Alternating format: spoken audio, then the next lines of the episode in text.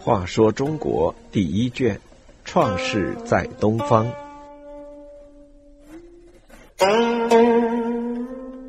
十四，皇帝求贤。皇帝自战胜炎帝、擒杀蚩尤之后，成为中国广大领土上部落联盟的首领。他管辖的地域辽阔，人口众多，但是手下辅佐他治国的大臣却很少。实在难以应付众多的事物，因此他求贤若渴，希望有贤者能出来帮助他治理国家。据说当时皇帝派人立在四面的交通要道口，遇到行为高尚、才能出众的人，就把他请来在宫廷中任职，立为自己的辅佐。可是经过一段时间，有才德的贤人很难求到，皇帝为此十分焦虑。有一天晚上，皇帝梦见大风把天下的尘垢统统吹掉了，天下变得清洁如洗。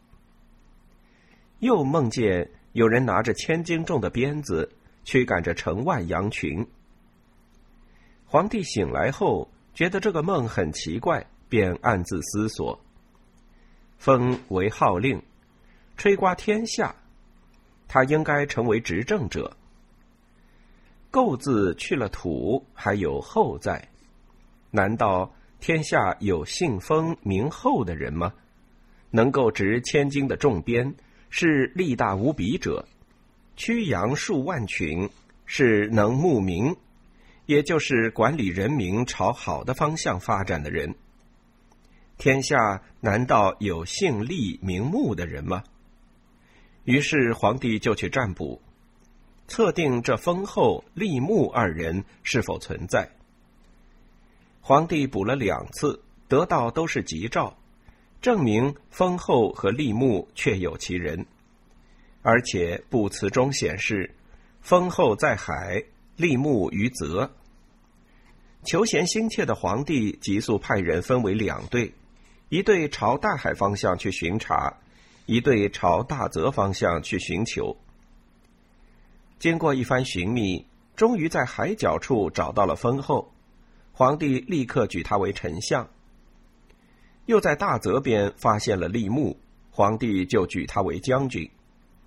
此后，皇帝又找到了长仙、大红、风狐、泰山鸡等贤者。把他们任用为师傅或治理一方的行政长官。在通过各种方法求索贤人之后，皇帝周围人才济济，形成了一个类似政府的机构。这个机构治理全国各方事务，办事效率高，成绩卓著。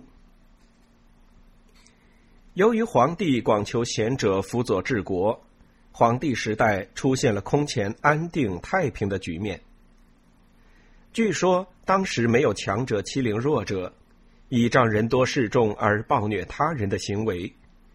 气候风调雨顺，庄稼年年丰收，百官公正无私，上下协调无怨，人民安居乐业，健康长寿。耕田的互相不侵犯疆界，打鱼的也不争夺水域，城门可以不关，一里没有盗贼。甚至于连动物也变得循规蹈矩起来，凶猛的虎狼不妄加咬噬，鹰雕等鸷鸟不妄加搏击，美丽的凤凰在庭院中飞翔，吉祥的麒麟在郊外游荡。这样的太平盛世，引得四方的国族都来朝贺纳贡。皇帝求贤治国，得到如此良好的效果，成为历史上盛传的佳话。